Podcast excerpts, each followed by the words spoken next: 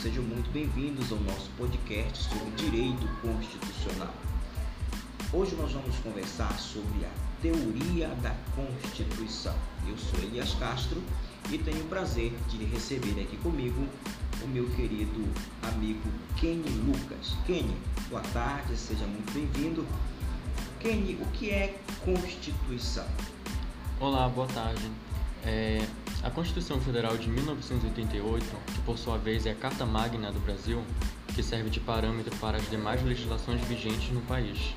Para o advogado Tiago Timinatsu, a Constituição é o sistema de normas jurídicas escritas ou costumeiras que regula a forma do Estado, a forma de seu governo, o modo de aquisição, o estabelecimento de seus órgãos, os limites de sua ação, os direitos fundamentais do homem e as respectivas garantias. Em síntese, a Constituição é o conjunto de normas que organiza os elementos constitutivos do Estado. Ok, muito bem.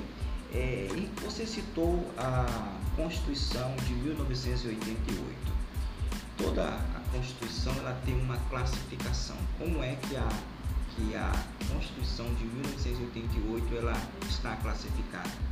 Bom, sem muito aprofundamento sobre as classificações, em suma, a Constituição Brasileira de 1988 pode ser classificada da seguinte forma: promulgada, escrita, analítica, dogmática, rígida, reduzida, eclética, pretende ser normativa, principiológica, definitiva, autônoma, garantia, social e expansiva. Muito bem. E quanto ao objeto da Constituição, o que você tem para nos dizer sobre esse tema?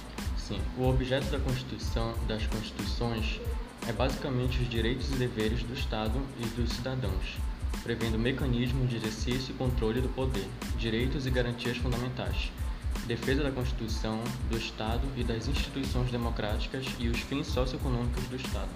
Muito bem, olha aí que, que classificação legal.